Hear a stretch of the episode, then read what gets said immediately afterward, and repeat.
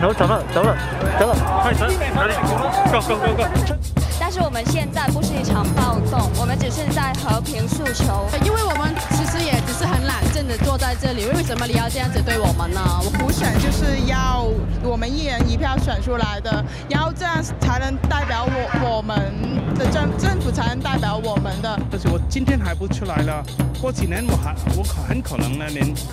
连出来说话、出来表态的机会都没有了。说坦白了，大家都是担心香港变成另外一个上海了。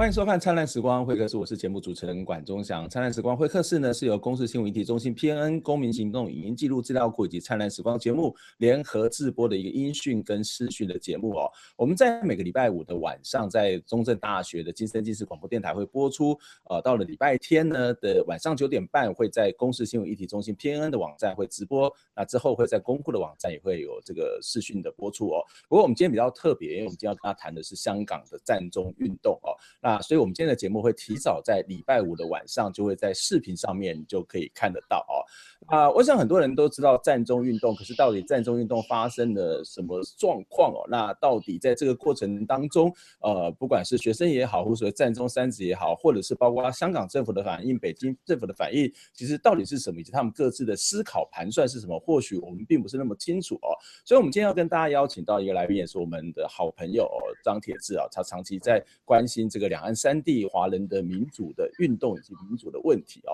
那今天跟我们一起来连线，铁志你好。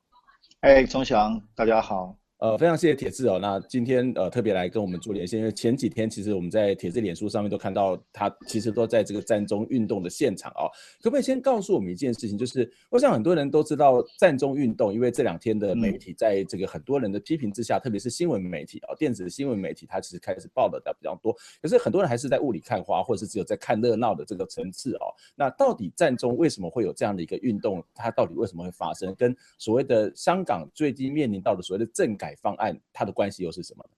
其实这个问题挺复杂，就是有有短音有近音啊。短音大家可能台湾朋友知道比较清楚，我觉得短音当然是因为礼拜天的催泪瓦斯，所以造成那个之后有非常多的人。那当然那只是一个非常近的导火线。那这个问题还有可以说有中长期的原因。那么我我觉得那现在谈中期原因好了，中期原因是刚才提到的政改。嗯，OK，是政改其实是。中国的人大常委会在二零零七年，其实原来就是基本法里面也允诺说要给香港普选。那么最近的一个决定，基本法里面，对最近的一个决定就是二零零七年的中国人大常委许诺说香港在二零一七年要有一个普选。OK，那普选我们很多人说，哎，普选那好像就是民主嘛。但可是吊诡就是说，普选是一人一票，这个没有问题，谁都觉得没问题，中共也同意。问题是可以选谁？OK，从台湾的有个概念叫鸟笼啊，其实就是说差别在于说，成为候选人是一个公平公开的一个过程，还是是中共钦点了某些候选人来给你们香港人一人一票。嗯哼。那对香港人来说，这个就不是真的普选了，你只能从鸟笼里面去选举嘛。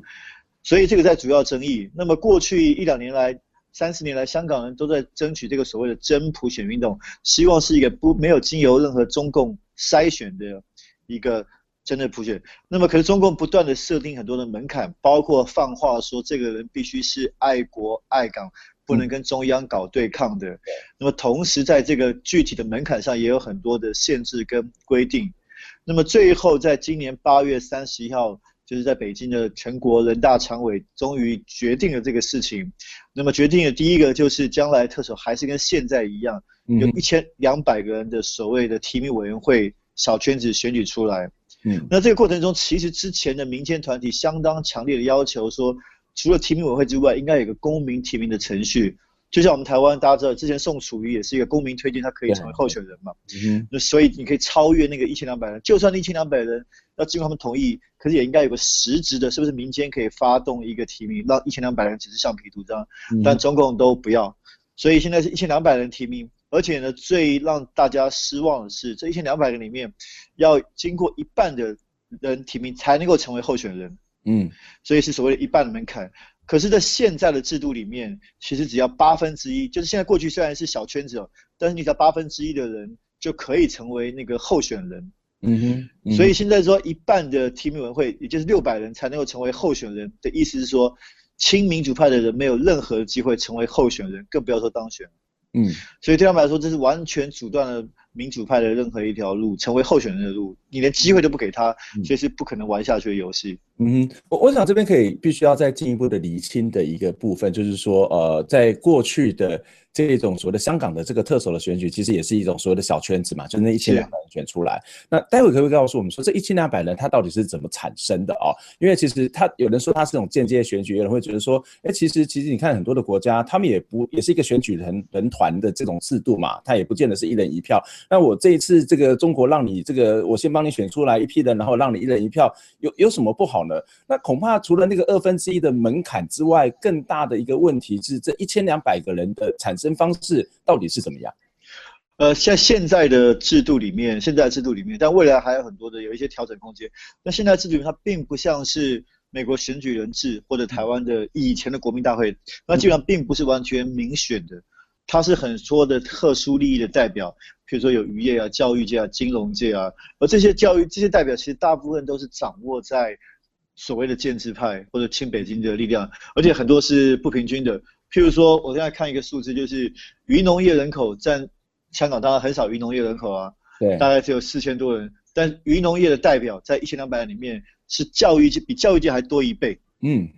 对，其实我觉得台湾也也也可以也可以理解，就是这种传统的这些很多团体都是被。所谓的执政的当局是控制比较严密嘛？对。所以今天这一千两百个人，所以另外在过去其实很多很细致的制度讨论，就是说，OK，即使基本法规定提名委员会，那提名委员会有没有办法用更民主的方式选出来？这个的确也是争议的点之一。没错，嗯。所以其实这个所谓一千两百人，它其实有一部分是所谓的职，像以前台湾的职业代表的选举嘛，对不对？就是说劳工代表啊，或者是所谓的一个教师代表等等啊。那其实我我觉得比较有意思的是说，我们可以看到九七之后，其实。香港的这种所谓的民间社团，我们看到好像很多的公民团体非常的这个发达。可是另外一部分，我我觉得也许其实可以帮我们进一步分析。其实，在最近这几年，也出现所谓的爱国爱港的这种所谓的民间团体，也就是说，他们的这种所谓的北京的这种所谓力量跟视角，其实也慢慢的去让这种所谓的民间社团，或是刚刚谈到一种所谓代表团体，其实跟北京政府的关系是特别更加的密切的嘛。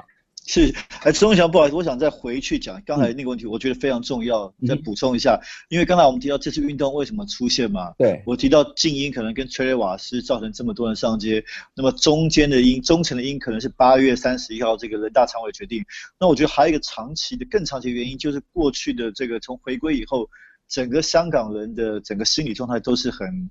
很、很不开心的，尤其是梁振英上台之后，因为他们觉得香港几乎在每一方面都在崩坏。尤其制度性的崩坏，那么贫富不均衡是很清楚的。我梁振英上台之后，很多的这些所谓的高官都出了很多的问题，腐败啊出问题。然后他们觉得，尤其是香港正在面临一个被大陆化的危机，在各方面，包括台湾朋友比较熟悉的孕妇啊，然后自由行啊，他们很担。是他们觉得好像有一种说法是，就是这个他们原来的生活方式正在不断的丧失当中。那政治当然是里面非常核心的一环。所以今天香港人在整个运动中，你看到他喊出一个口号，各位看这几天主要的那个舞台，学联社的舞台上面后面写的“命运自主”。嗯，命运自主其实我觉得表现在政治上，当然希望是有真的普选，当然还有更抽象的意思，就是觉得哦，过去香港的好像一直被北京或者代表北京利益的香港政府或者财团决定，所以我觉得是整个要去争取香港一个更多的自主性，这个是非常关键的。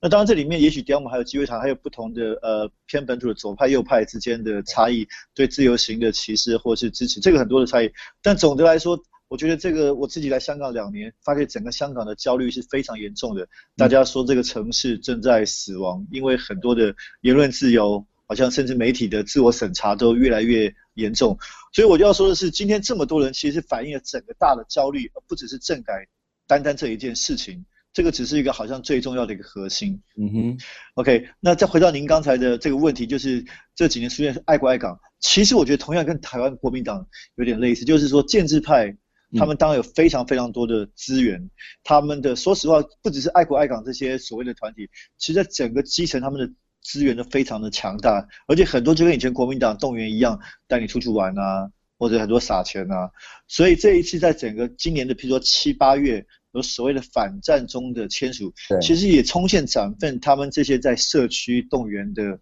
力量。嗯哼，所以这个是很强，他们是紧密结合非常紧密的各个社区组织啊、社区妇女协会啊，是这个部分。嗯。这其实是一个非常呃，我觉得非常严重的问题，特别是你刚刚谈到梁振英上台之后，其实我们看到梁振英上台之后，从传媒界你会发现那个紧缩的问题是更加严重哦。那在特别是像我们看到在这这一两年当中，有很多的媒体的这种比较相对自由派的这些媒体的负责人是被杀、被打哦、被砍，这种问题是很很可怕的哦。那当然我们看到另外一股力量就是网媒的这个兴起哦，包括早老比较老知道香港独立媒体，或是我们看到后来发展出来像辅仁媒体。啊，或者是像这个呃，这个热球场新闻，嗯，等等，就会看到这个这个其实是一种力量在这个缴缴获哦。那这个其实也看到是另外一种可能。那我想我们再进入到下一个问题，就是说，在这个过程当中，其实你这几天也在现场观察了嘛，啊，那你觉得这这几场可以跟我们描述一下，在这一场运动当中，你所看到的一些香港市民或者香港民众他们的这种表现吗？就是也许这个运动一开始是从占中三子开始去喊起的。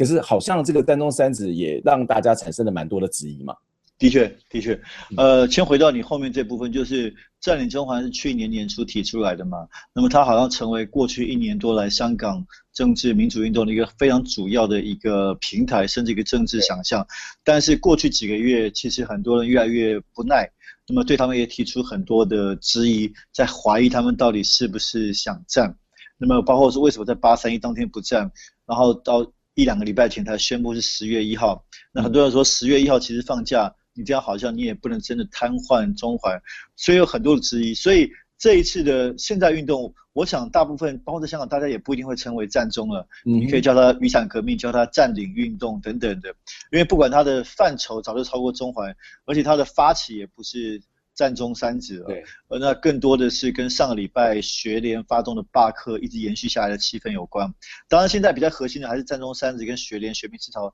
他们算是运动团体里面比较核心的。但是说实话，整个场面已经远远的超出他们的控制。从礼拜天开始，群众完全是自发性的去占领铜锣湾、占领 SOGO。那你刚问到说，我在现场看到的感受，我自己礼拜天下午去参加这个游行，就是催泪瓦斯发动那那一次那一天。其实印象真的非常非常深刻，因为当天大家去上街就很清楚，因为当时的礼拜天的早上，原来抗争的那个主要集会地点已经完全被警察包围，不让大家进去，所以你今天很清楚你是要去救他们的。今天上街的人其实是在金钟那个地方吗？是政府总部外面。对，所以今天上街其实是很清楚，是一个非常抗争性程度非常高的，它不是一个像平常七一游行。在那天下午就是非常非常多的人，而且完全就是一般的市民，老人、中年人、年轻人带着小孩子的。那我那时候就觉得已经很惊讶了。这个用香港的话是公民抗命，公民抗命。我们讲公民不服从，就有这么多人愿意站出来。当然，大家并没有预期到那一天会发动催泪瓦斯，而且。几乎是对峙没有多久的两三个小时就发动催泪瓦斯，这个没有没有人注意会预测到。但重要的是，即使发动了发射了催泪瓦斯，大家几乎所有人还是留在那边没有离开，反而是人越来越多。这个是我自己觉得相当相当感动的，因为在场大部分都不是这个传统的社运分，真的是一般的市民、中产阶级。嗯，我我觉得这是一个非常值得观察的地方，就是包括刚特别提到所谓的七一游行，或是每年的六四的维园游行，其实很多人就会批评说啊，七一游行或也好，或是维维园的这个游行也好，它其实变成某种程度的一种所谓大拜拜。是是是。那可是你看到这件事情，或者是包括更早在八月份的这个时候，或是更早像这个呃新界东北的这些运动当中，你你似乎看到的是另外一种所谓的更激进的力量哦。我不知道这样的一个所谓的更激进的力量是不是真的存在，或者这种所谓冲撞的力量是不是这种存在哦？那这个力量跟过去刚刚谈到的这一种所谓的七一游行也好，或是六四维园的这种相对比较稳定中产或者是一种平和的这个运动比较起来，它有什么不同？那它对于所谓香港的民主化，或者对香港的社会运动来讲，它会有什么样的一种冲击跟改变？我们先休息一下，我们再回过头来请教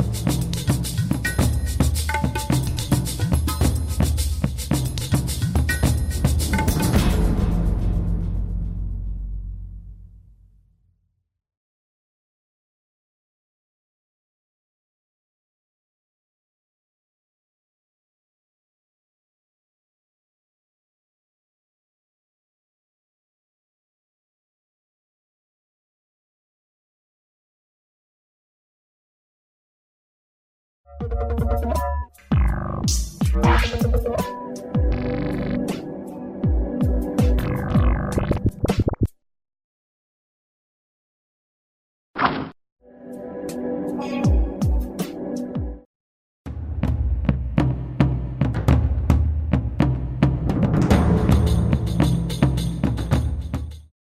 你现在收看、收听的是《灿烂时光会客室》，我是节目主持人管中祥。《灿烂时光会客室》呢是由公视新闻议题中心 PNN、公民行动影记录资料库，还有《灿烂时光》节目我们联合制播的一个音讯跟视讯的节目啊。那今天我们的节目当中要跟大家谈到一个，在最近我觉得不只是呃香港在地关心，我想也是一个全球华人或是很多国家都必须要共切关共同关切的一个议题，就是说香港占中运动啊。今天要跟大家聊一起来的来谈的是这个非常资深的媒体工作者，也是一个呃社会运动的实践者。哦，张铁志来跟我们一起分析。铁志你好，哎，钟祥好，铁志你好。其实我我们刚刚看到，其实在这一段时间哈，在我们在上节也提到说，诶，这段时间其实你都一直在这个现场哦。可不可以告诉我们说，其实我我前两个礼拜也，我三个礼拜之前也到这个是呃到这个香港去啊。对啊，可惜没遇见你。对对。然后那时候其实我们就看到学校就开始在发动八，嗯、我刚好是在八三一公布的隔一天去的。那从那个九月一号开始，一直到现在已经十月二号、三号了哦。那整个香港这个运动的过程当中，那个气氛也好，或是它的转折也好，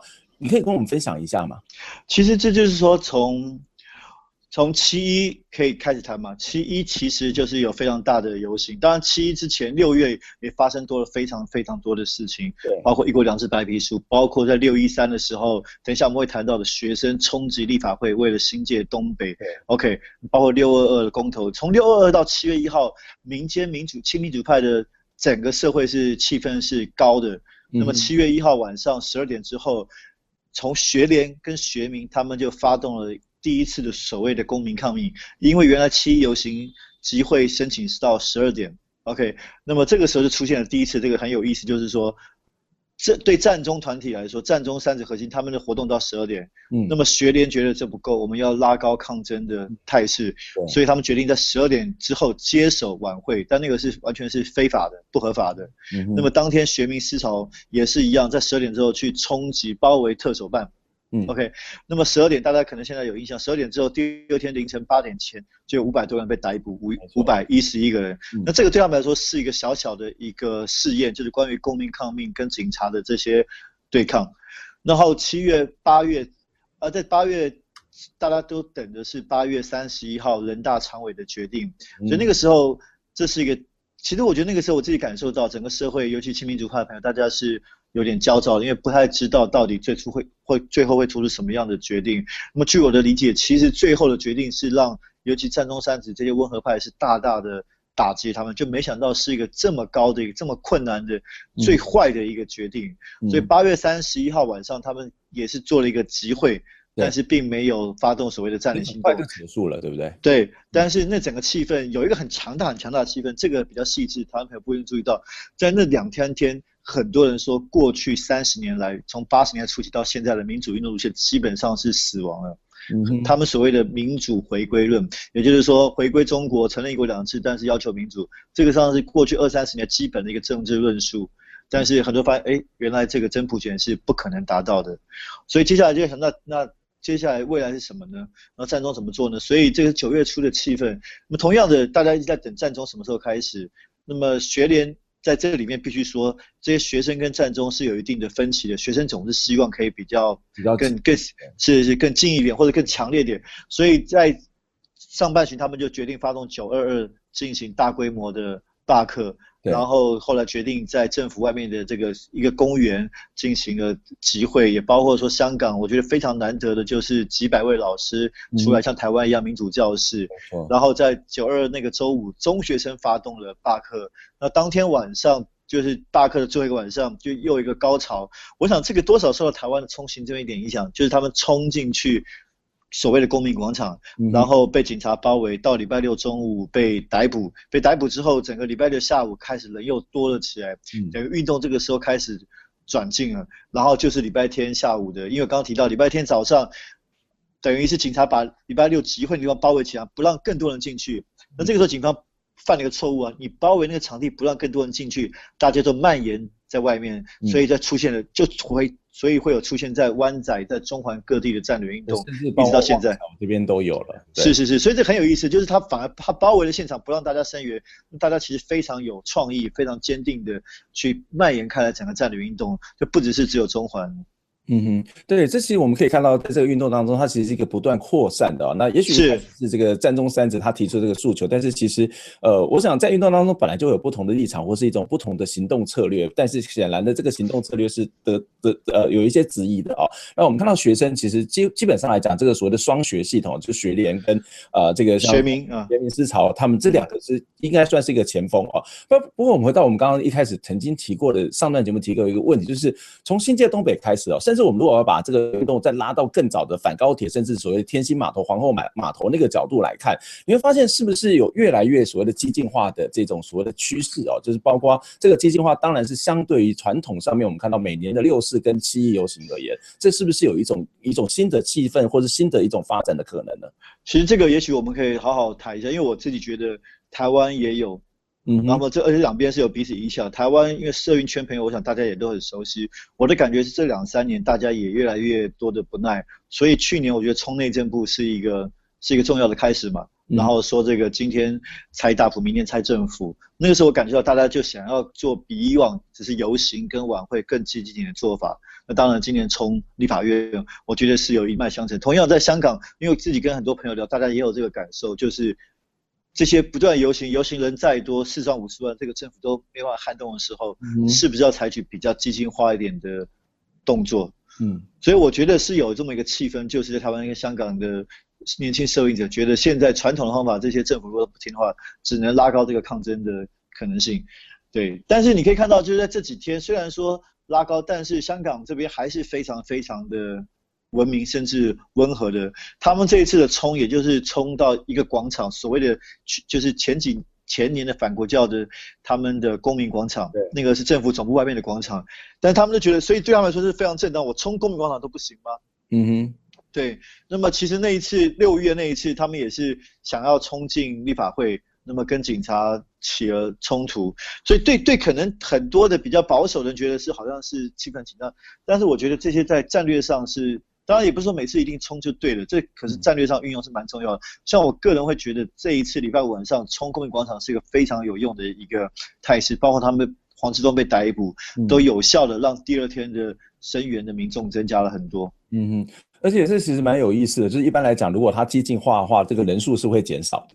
嗯，当他激进化之后，他反而去带动了更多的人进来，而且这更多的人其实又跟传统去参加七一跟这个六四维园的这个集会可能又不太一样，对吗？是，所以你看这个台湾社会跟香港社会，确实那个时候我记得在三一八冲国会的时候，诶，我记得包括 TVBS 一些主流媒体，他们做的民调都有相当大部分支持学生占领国会。嗯，这个我觉得可能钟祥更了解，但我觉得这个是非常有趣的一个现象，这么一个所谓非法的激进的行动，竟然这么高度的支持。嗯，同样就像我刚刚说的，那天占领街头，这个有这么多这么多的市民出来进行这个非法，这个其实很不能想，在我想在几年前是很难想象的事情。嗯，显然的这样的一个潜在的这种所谓不满呢，就是我我相信去参与这一次的所谓的战争也好，或者是这种所谓雨伞革命也好，这里面有很多人其实不见得是只有去 care 到那个所谓的政改，这包括长期以来他所谓的资源的相对剥夺感也好，或者说那种。所谓的跟中国民众这些近身接触所产生的某种的不舒服，那当然这不舒服是可以有更多的讨论啊。那我觉得那个其实是一个更大的这种所谓力量的这种反弹跟反复哦。不过如果从这个角度来看，也有人会觉得说这样的发展哦，如果是把中国当做是一个唯一的敌人。或者是它某种程度已经出现了一种所谓的所谓的哦比较简单叫说民族主义的那种情绪啊，例如说我们看到最近这几年香港的本土派越来越崛起啊，那甚至有些比较从社会运动传统社会运动角度的这些人，还被这个本土派人产生非常大的攻击，所谓的本土左派跟本土右派之间的差别啊，可以跟我们简单跟台湾的朋友来分享一下，分析一下这个到底里头的这种所谓的各种不同力量的搅和是怎么回事吗？那这个不同的发展、不同的主张又是什么呢？呃，中央谈到这个，我想这个的确是香港这几年比较大的问题。香港大概从保卫天星华码头之后，然后零八年反高铁之后，有所谓的本土的行动的这一派。但是当时早期的本土的跟现在本土是不太一样的。早期本土主要是这些所谓的社运派人提出来的，比较是跟草根跟社区反对大资本的，就是土独立正义啊，啊反资本霸。是对他们来说，当时本土是是这个意思。我觉得有点像是。台湾七十年谈乡土那样的一个回到回到土地的感觉，嗯、但是这几年这个中港矛盾越来越严重了，那么包括这些资源，所以另外一种本土声音出来就是比较排斥大陆人的，从包括大陆新移民到大陆自由行的，那反而现在本土的，你可以说到过去几年本土的权势权被转移了、嗯、，OK，所以到现在为止，你可以说现在香港有，因为我觉得原来的社运派其实所有人都是本土派嘛，都是支持本土的香港的。嗯利益嘛，这个毫无问题。只是本土的右派会是一个排斥大陆人，而且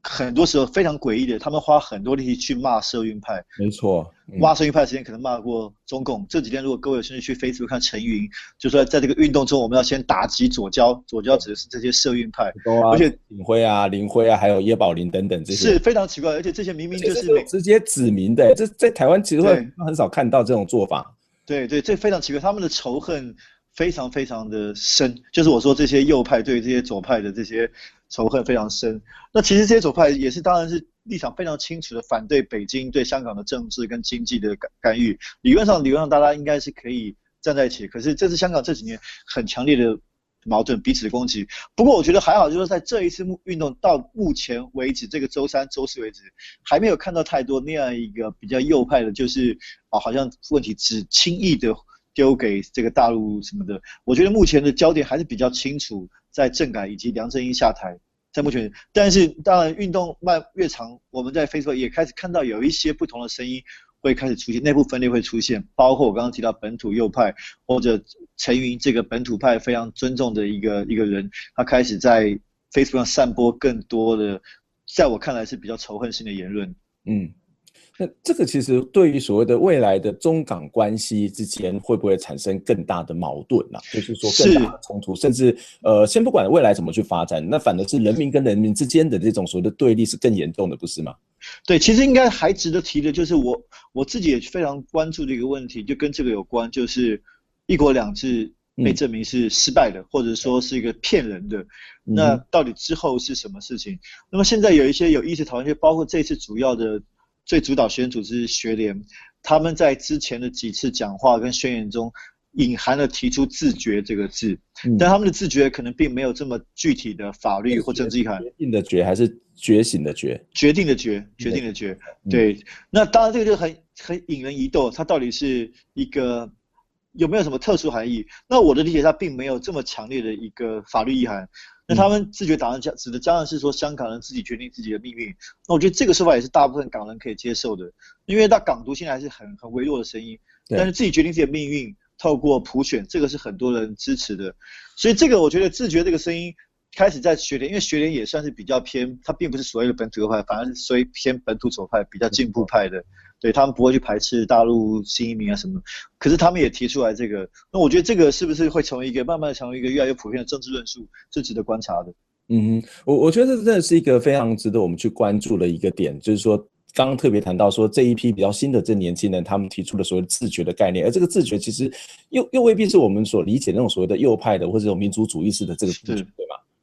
对对，其实在我看来，民族主义也未必是右派嘛。我们也说民族主义其实它有族群民族主义或者公民民族主义，那么只是香港是不是到了那个阶段是是值得观察的，但肯定可以说的是，年轻人当然。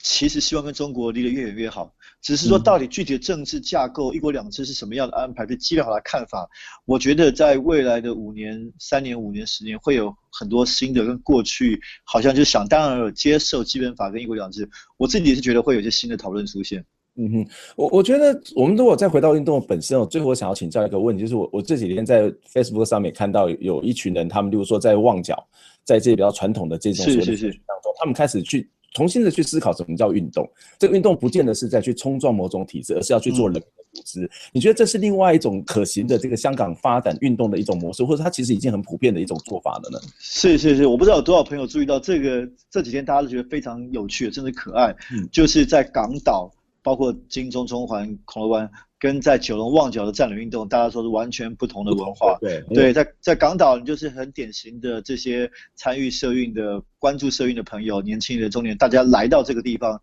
可是你在这个街头上，你跟你在 SOGO 前面，你跟 SOGO 没什么特别关系嘛？你就是用它的街道。但是在旺角的占领运动是跟旺角的社区非常紧密的结合，它有大部分都是本地当地的九龙的人出来参与，所以从他们人群的参与到。他们所展现的文化都很大的不同。嗯，那么钟祥刚刚提到，的确，那有很多社区工作者在里面，希望有去谈新的可能。他不是只是推翻梁振英政府，或者是推翻政改，而是希望在里面去寻找打开新的社区组织跟社区公共化的一个可能性。的确，我们可以看到，特别是在旺角九龙这边是一个传统的社区，然后其实也有一部分的劳动阶级是在这边，相对之下跟呃金钟啊、中环是不太一样。我觉得这是一个在香港非常有趣的一个。这个地方本来就是一个非常多样多元的阶级，非常非常清楚。对对对。模式上面，它其实也展现出很多很多新的这个样貌。那也许是可以给台湾的朋友来再去理解这场运动，或是了理解这个运动跟台湾之间的关系哦。那时间非常差不多了，那非常谢谢铁子来接受我们的访问哦。那我想，呃，未来几天还有一些很重要的发展。我不晓得从你的角度来看，从台湾的民众，除了我们去。照相啊，或者是说去自由广场去 这个去声援，这我我们还可以做什么？现在很多人是很焦急、很焦虑的。其实我我我我要可能稍微泼一点冷水，我觉得声援都非常好，但我觉得也不用去想我们可以做什么。我是觉得中要还是去真正去理解他们在追求什么。我自己反而会担心很多是很粗暴的。拿来主义说哦，香港一定就是把去简化的用台湾的意义去理解，因为我觉得这里面有很多像我们刚才那些，其实很多复杂的东西在里面，香港的历史跟脉络。那我觉得最重要是透过这个机会，更多台湾朋友愿意去理解。我们的邻居香港，对，除了除了美食之外，除了我们有望，这真的去了解他们的从殖民到现在，他们的他们的欲望，他们的焦虑。我觉得这个移情式的理解，恐怕是我觉得第一部分大家必须做的工作。嗯哼嗯哼，我觉得这是一个非常重要，因为任何的运动，它它有它的一个在地性，然后是是是复杂性。我我想可以借由这个过程当中，除了看到很多的媒体都不断看到所谓的冲撞，或是在那个主流的这种所谓的运动的脉络当中之外，还有一些其实香港各式各样的运动的群体或者。它内部的一些对立、矛盾，或是对话沟通的过程，其实都很值得本地的人去理解，或甚至去相互交流。今天非常谢谢铁子来接受，谢谢，谢谢，我们下礼拜空中再会，谢谢，拜拜，okay, 大家加油，拜拜。天空的眼泪，